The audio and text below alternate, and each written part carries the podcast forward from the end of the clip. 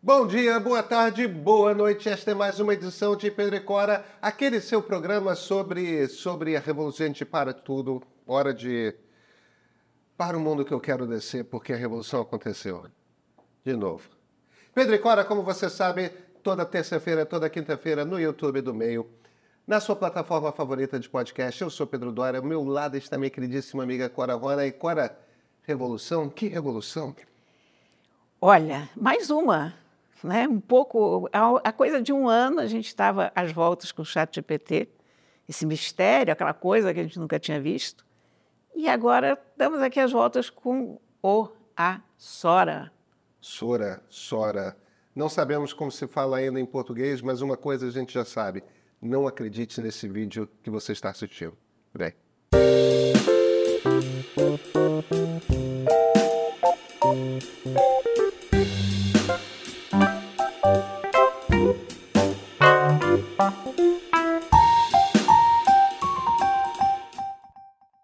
Agora, estamos meados de fevereiro, acaba de terminar o carnaval, e isso quer dizer então que um ano e três meses depois do lançamento do ChatGPT, temos a segunda revolução gigante de inteligência artificial acontecendo, né? Temos. Você concorda comigo que é um troço gigante? Concordo absolutamente na hora que eu vi, eu tive de novo aquela sensação de. O que, que é isso? É incrível. E eu, tava, eu fiz um videozinho rápido no, no meu Instagram para mostrar para as pessoas, né? Agora, eu não, eu não, sei se você já viu uns vídeos do Will Smith, seis meses atrás. É, é, é era aquela, o prompt de inteligência artificial era Will Smith comendo macarrão. Não, eu não vi isso. E, eu, e você vê que é o Will Smith. Você vê que é macarrão. Mas tem uma. É, é como se ele e, e, a massa fossem fluidos. E aí ele às vezes abre a boca e a boca abre o rosto inteiro. É, é, é, o macarrão se dissolve na pele dele e se mistura. É, o vídeo não acontece seis meses atrás. Esse era o estado do vídeo inteligência artificial. E de repente pintam essas imagens ultra realísticas da Sora. É incrível. Olha, eu tô realmente chocada. Eu vi e de novo tive a sensação de que eu estava diante de uma de uma mudança, sei lá, de um, de um terremoto no meu universo, no universo cultural, porque a gente tem essa sensação poucas vezes na vida. A tecnologia a gente tem mais do que em outras, outros campos, provavelmente, mas eu tive essa sensação com a internet. Quando a internet apareceu, assim, de olhar para aquilo e, meu Deus do céu. Porque são coisas rápidas, né? Eu não tive isso com o telefone celular, porque o telefone celular foi crescendo. Foi lento. Foi se desenvolvendo. O, o próprio computador, eu tive uma grande revelação quando eu, quando eu vi o primeiro microcomputador, mas a gente não sabia muito bem o que fazer com aquilo, a gente sabia as possibilidades, mas não estava lá. Então foram mudanças lentas, mas a internet foi uma coisa que, quando eu olhei, eu percebi mais ou menos que dali para frente tudo ia ser diferente. O chat GPT foi uma outra coisa assim. O Dali não foi tanto, o Dali foi muito impressionante, foi uma coisa que você disse, nossa. Mas a questão do Dali, o Dali, de uma certa maneira, apenas me disse o seguinte: olha, a computação gráfica está ao alcance de todos. Uhum. Mas não foi uma, uma mudança profunda nesse grau. Mas com o chat GPT eu tive essa sensação. E agora, com, eu não sei se é o Sora ou a Sora, não sei como se vai chamar essa, se essa ferramenta é macho, fêmea, o que, que ela é, mas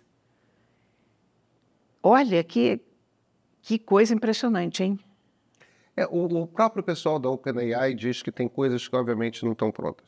Né? É, e está diretamente relacionado com as coisas da lei da física. Então, as cenas de gente comendo, a comida não desaparece. É, você bota o garfo na boca com a comida e, e a comida... Ah, isso é curioso. Tem umas coisas de movimento Claro, tem, tem um vídeo, por exemplo, de uma velhinha é, celebrando o, o aniversário dela. Quando você olha para as pessoas no fundo, as mãos meio que se fundem, meio que a- a- as velas no bolo de aniversário, a chama de cada uma aponta para um lado diferente, como se tivesse um microvento. Mas cada- olha, eu vi uma moça andando em Tóquio. É, esse vídeo é incrível. Eu vi um casal andando em Tóquio Isso, com cerejeiras e neve. isso. São duas perfeições. E o, tem um monstrinho também, Tem um monstrinho que é uma graça. que parece um, um monstrinho da Pixar. Ne- ne- Essa, essa moça andando em Tóquio, a- na, na cena mais noturna com os neons, Com, é, com, com chuva. tem, uma, tem uma pessoa no fundo andando que você vê que o andar dela é esquisito. É, então tem esses movimentos. Mas sabe uma coisa que me impressionou? Porque eu li os prompts dessas imagens. Então, o prompt da moça andando em Tóquio é uma mulher de casaco de couro preto, com vestido comprido vermelho por baixo, uma bota. Eles não dizem que é uma mulher japonesa, É, mas mas eles dizem que é Tóquio, né? eles dizem que é Tóquio. Mas você veja que coisa curiosa que a inteligência já sabe que se a pessoa está em Tóquio, provavelmente é japonesa. Provavelmente. É. E aquele casal andando em Tóquio também, com as cerejeiras, também é um casal japonês, embora esteja de costas, Sim. você vê que eles são japoneses, tem aquele cabelo, Cabelo, é. todo jeito é japonês. E você pensa, caraca, ele, até essa, essa, É. essa nuance, isso não é fácil, hein? Você sabe que na sexta-feira o Sam Altman começou a fazer uma coisa, é, é- esse é um marketing que eu acho genial. Ele foi pro Twitter, eu posso chamar de Twitter, Vamos chamar de Twitter, vamos. É, por, por- por- por ocasião deste programa, desta edição, a gente está chamando de Twitter. O Sam Altman foi ao, ao Twitter e o que ele fez no Twitter foi o seguinte: ó, eu quero mostrar um pouco para vocês da ferramenta nova. Ela não está aberta, mas escrevam aí os prompts. Ah, isso foi sensacional. É. E as pessoas começaram a escrever prompts de vídeos. E ele falou: não poupem nos detalhes. Eu vi, vi duas caravelas numa xícara de café, por exemplo. Isso, eu vi, eu vi. Que pareciam caravelas de brinquedo, né? É, aquele não ficou muito bom. Não, por- primeiro, porque você percebe que o café está com cor de café. Então, É. se tivesse uma bebida um pouco mais da cor do mar, É que eles queriam numa xícara de café, né? Eles pediram. é, mas eu não sei. Ah, eu achei, por exemplo, se eu fosse cineasta, fosse fazer aquilo, você não perceberia no primeiro momento que é uma xícara, mas aparece a borda da xícara logo. É, é. Então, aquilo não me impressionou muito. Mas eu vi outras. Sabe qual o vídeo Ah. que me impressionou mais? Qual? É um close no olho. É um vídeo que é um dos vídeos. Ah, isso por acaso eu acho que eu não vi. E, e por que, que eu acho interessante um close no olho? Porque, em, em geral, a mostra de imagem sintética, o problema em imagem sintética, costuma ser o olho. Porque você.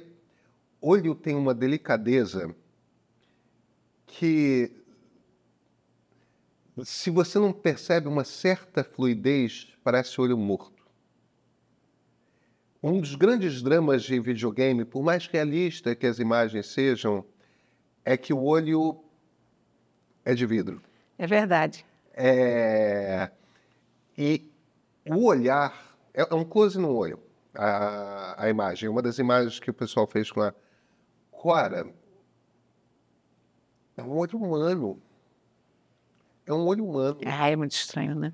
Não, não, não te dá aquela sensação de de uma coisa artificial. Olha, o fato é que num período de, digamos, um ano e meio, dois anos, estou incluindo aí o Dali, que foi um pouco antes do, do chat GPT, a nossa relação com a imagem mudou de uma forma que a gente ainda nem entendeu. Ah, que interessante. Por que, que você acha isso? Porque eu acho que não há hipótese de nenhum de nós que acompanha esse movimento da, da inteligência artificial jamais voltar a acreditar numa imagem novamente. Ou até outro dia, a gente acreditava piamente em fotografia. Apesar de saber que fotografia pode ser retocada, desde o momento que a fotografia surgiu, ela passou por retoques, está aí a União Soviética, Isso. que não, não nos deixa mentir, enfim. Mas a gente tinha uma fé inerente na fotografia. E eu e você sabemos que uma manipulação bem feita no Photoshop exige um tipo de profissional muito particular. Né? Eu não faço. Pois é, não, eu também não. É, a gente consegue aquela, o básico do básico, que é tirar o poste que está atrapalhando a paisagem, mas olhe lá. Né? É. é.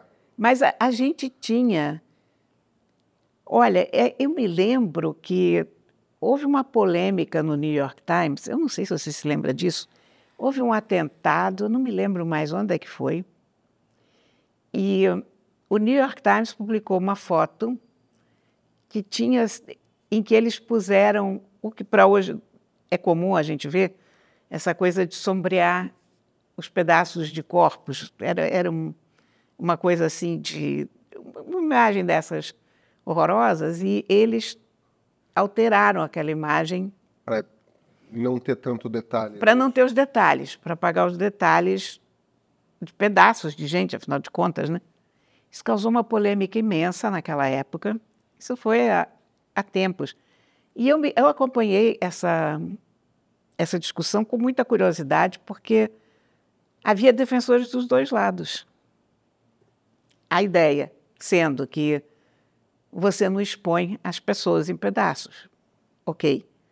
Uh, a outra ideia sendo, a partir do momento que você altera uma imagem, você está falsificando a verdade. Uhum. Essa ideia de falsificar a verdade, isso já não existe. Esse conceito morreu. Porque toda imagem hoje, por definição, vai ser falsa.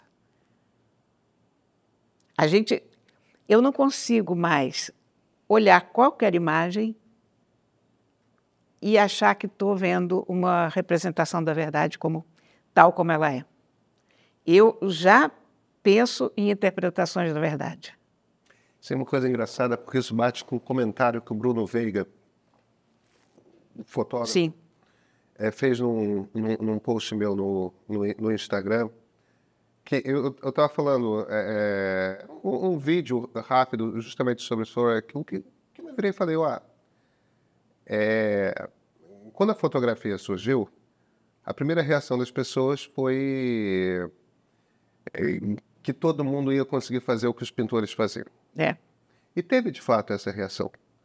E aí, primeiro o Cartier-Bresson mostrou que era possível fazer grande arte com fotografia e, simultaneamente, mais ou menos na mesma época, o Picasso mostrou que hoje as possibilidades da pintura estão muito além do, do é. realismo. Né? É, é então, e o que eu queria dizer um pouco ali era a primeira percepção das pessoas com a fotografia é a história substitui pintura.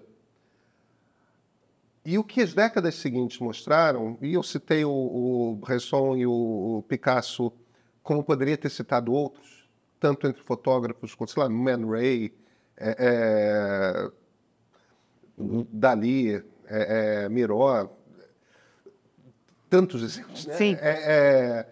Mas nas décadas seguintes, na década de 20 e 30, já era óbvio que fotografia era uma coisa e pintura era outra coisa e podiam se tocar, não precisavam se tocar. A impressão que eu tenho um pouco é que isso está abrindo uma terceira porta. O que o Bruno é, comentou, como um fotógrafo super experiente, é, mas o que a fotografia sempre foi é um corte da realidade. Mesmo que você esteja simulando realidade, continua sendo um corte da claro. Claro, continua sendo uma manifestação de uma é. pessoa, do, ou a interpretação Isso. de uma pessoa do que está acontecendo. Mas aí eu me pergunto, e, e, enfim, eu acabei não travando esse, esse diálogo com o Bruno, mas eu me pergunto se isso já não morreu no filme.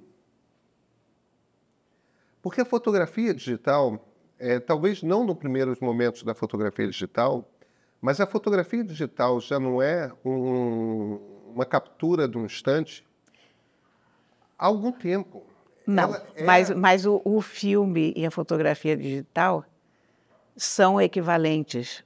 A, a, fotografia digital, tal como ela, como ela é, se você não alterar nada, se você não, não botar um filtro do Instagram, digamos, ela vai ter uma representação fidedigna do que você viu. É uma outra forma de gravar a imagem. No celular ela não é. Ah, eu não estou falando do celular. No celular não, você já eu tem. Eu entendi. Eu acho que eu não fui claro. Eu acho que se você compra uma câmera fotográfica digital, sim, você pega os que os fotógrafos usam, você vai continuar porque você continua com a lente de vidro, você continua com.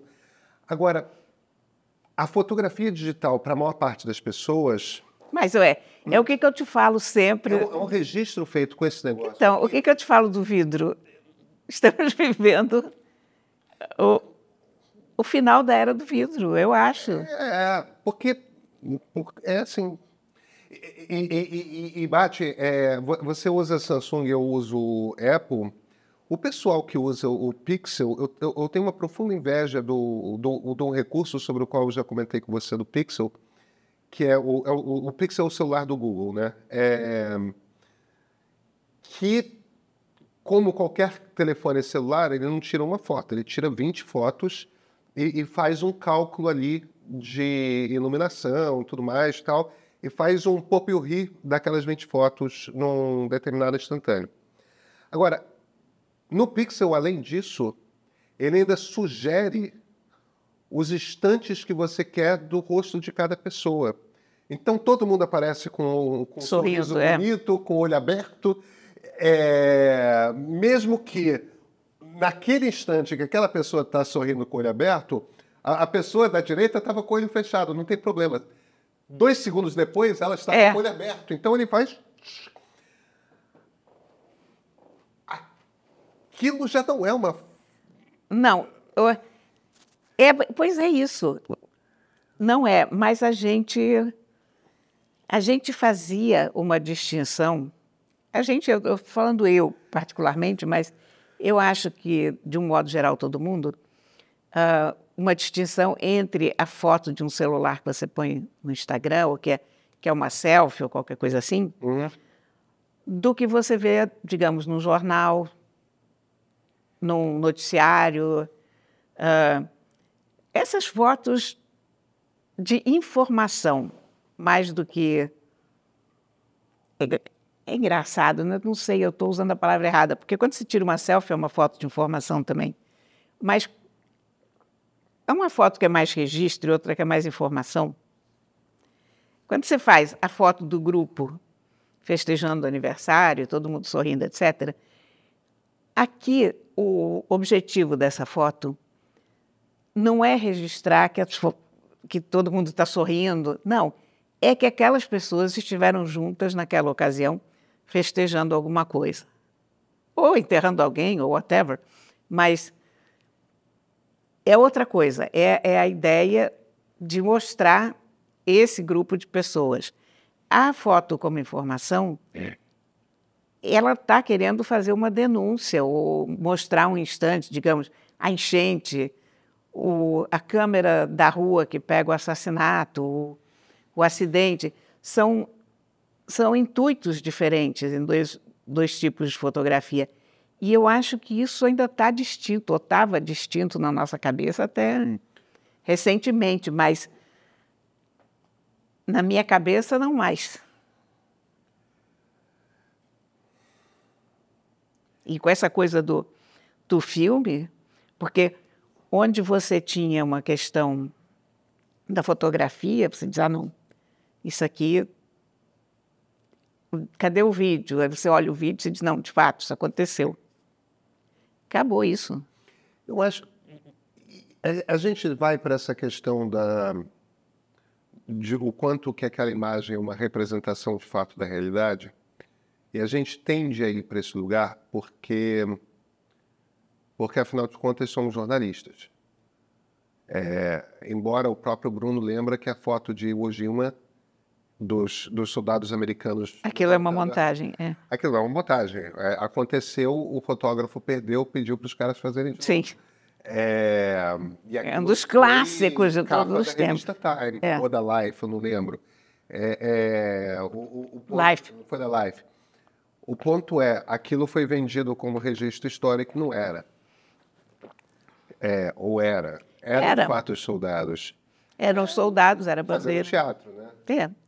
Mas olha, é, é um mundo curioso, é um mundo com várias possibilidades filosóficas. Quando, quando Martin Scorsese.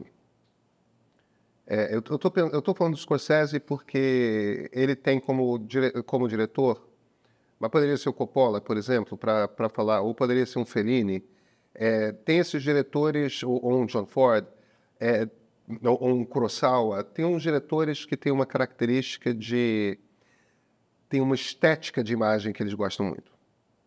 É, você bate o olho num filme do Fellini, bate o olho num filme do Kurosawa, você fala, isso aqui é Kurosawa. É. Isso aqui é Fellini. É, é, dois segundos. O Wes Anderson tem aquela Wes paleta de, Anderson, sim, de cores. né? Perfeito, perfeito. É. É, quando você faz um. Um diretor assim, ele quer que as coisas aconteçam, ele, ele- imagina a imagem, ele precisa criar aquela imagem, ele precisa que o time dele crie aquela imagem. Então, em geral, esses caras têm um diretor de fotografia deles que sempre faz um filme após o outro. Tem os Mikkelsen da vida. Exatamente, exatamente. É, Dziga Vertov, né, que, É. era, o- que era o do Eisenstein. É, todos têm essa. O problema. O problema é que quando você começa a pensar em fazer filme com prompt, ou seja, você descreve uma cena que você imaginou de forma literária é, em texto, e aquele troço inventa a imagem para você, você cria um outro tipo de diretor de cinema, em que ele vai escolher, evidentemente, a imagem que. Mas ele não tem controle de como que é. que- Ele é, ele é um escritor. Ele é um escritor. E olha, deixa eu te dizer uma outra coisa. Uma amiga minha postou uma imagem que é, a essa altura, também conhecida, de uns gatos gigantes feitos de tricô, expostos. É um lugar como se fosse, digamos, uma estação de metrô, ou um museu grande, ou qualquer coisa assim. E tem, sei lá, uns quatro ou cinco gatos enormes. A proporção é de tamanho, é como se as pessoas tivessem o tamanho dos gatos Ah, em relação a gente. Né? Então, aqueles gatos são gigantescos, mas são gatos tricotados, gatos bordados e por aí vai. Parecem obras de arte absolutamente maravilhosas. Eu iria ver uma exposição dessas correndo. Mas isso não existe. Essas imagens foram criadas em inteligência artificial. E o que eu percebi nos comentários é que as pessoas não estavam entendendo o, o que, que não existia, ou, ou o que, que era real e o que, que não era. Porque é tão bem feito que realmente parece que há lá um gatão bordado, etc. Aí, você vai dizer, ah, bom, então uma coisa é a pessoa fazer um enorme gato bordado e botar no museu ou na estação, e outra coisa é imaginar. Não. A arte é imaginar o gato bordado de um tamanho enorme, eu acho. sabe? A execução são outros 500. E, e você sabe que Sora trabalha de três formas diferentes.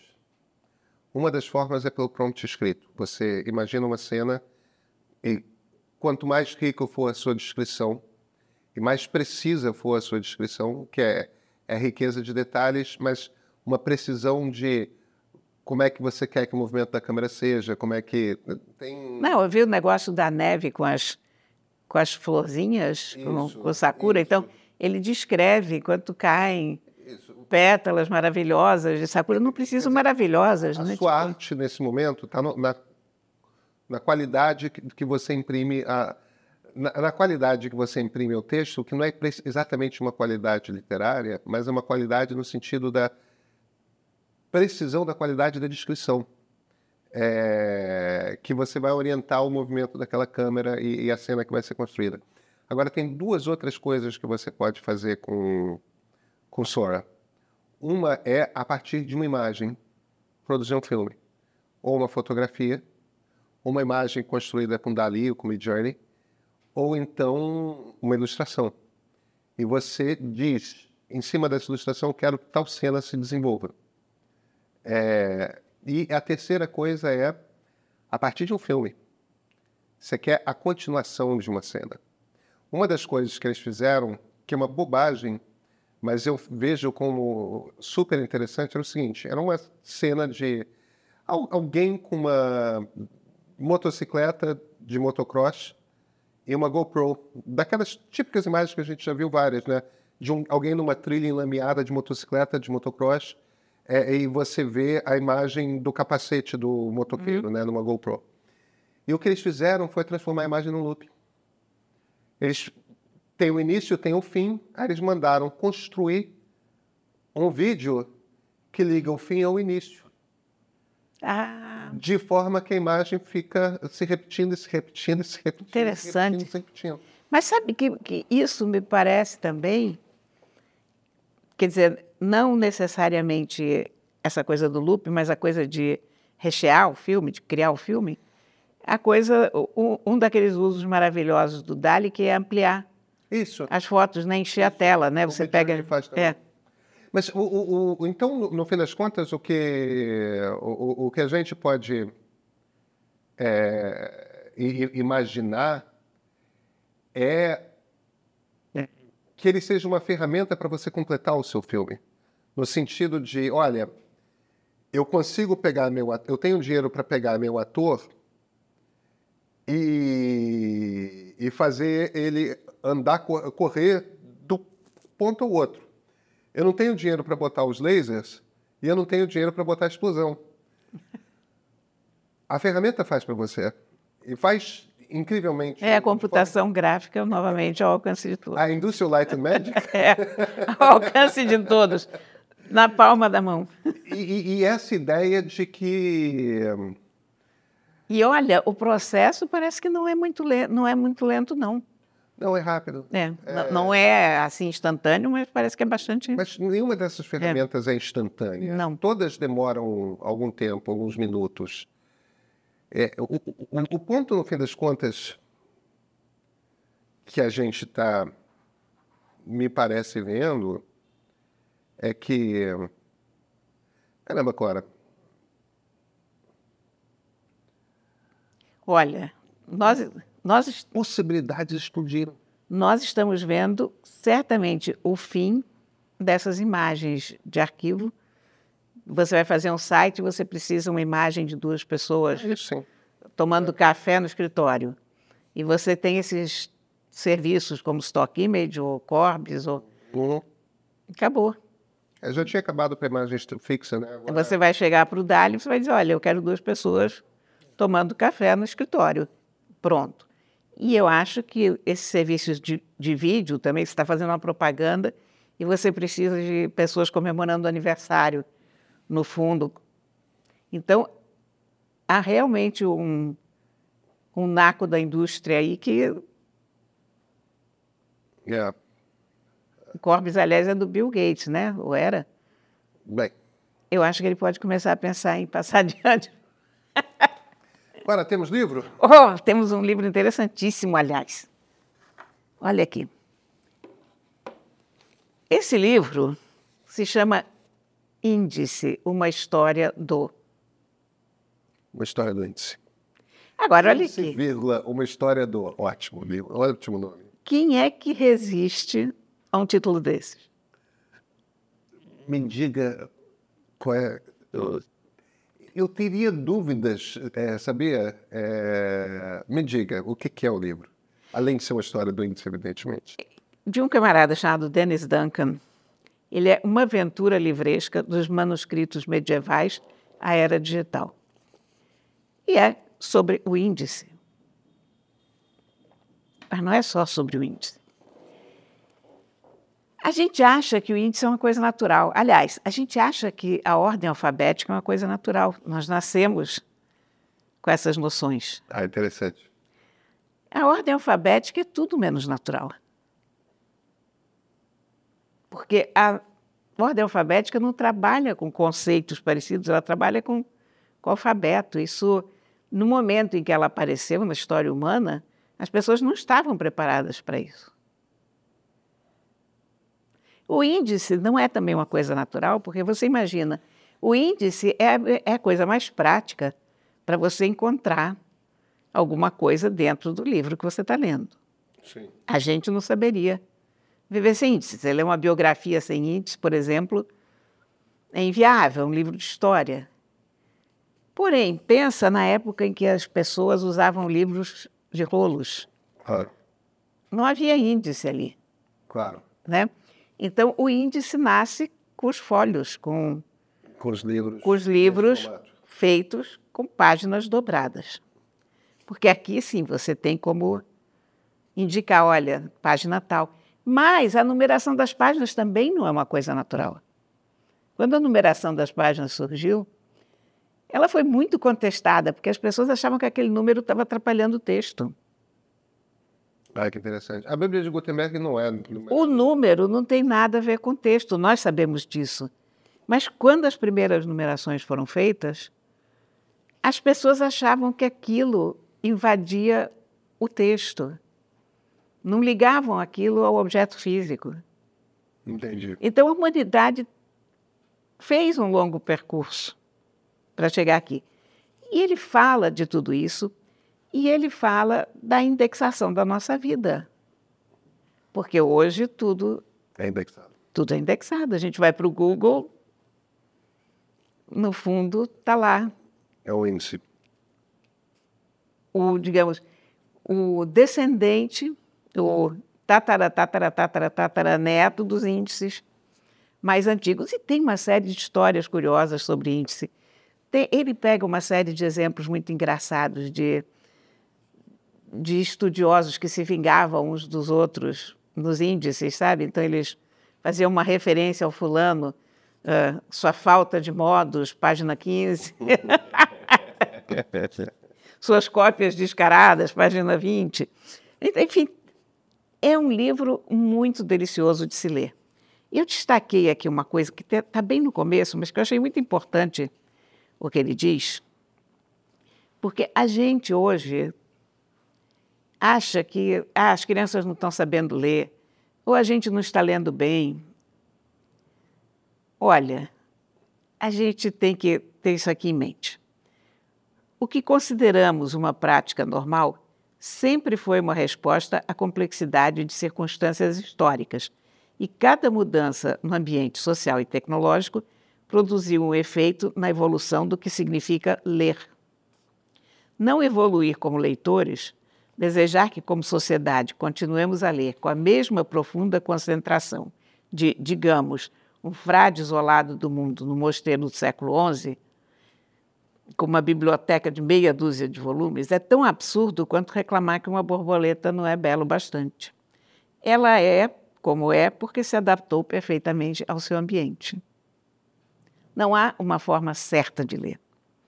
Em suma, a gente continua com esse frade na cabeça, frade esse que não tinha nada além da sua cela e da meia dúzia de volumes, quando a gente olha para uma criança que tem videogame, televisão, computador, claro. celular, etc. Então, a gente sempre vai ler de uma forma diferente, com diferente nível de concentração.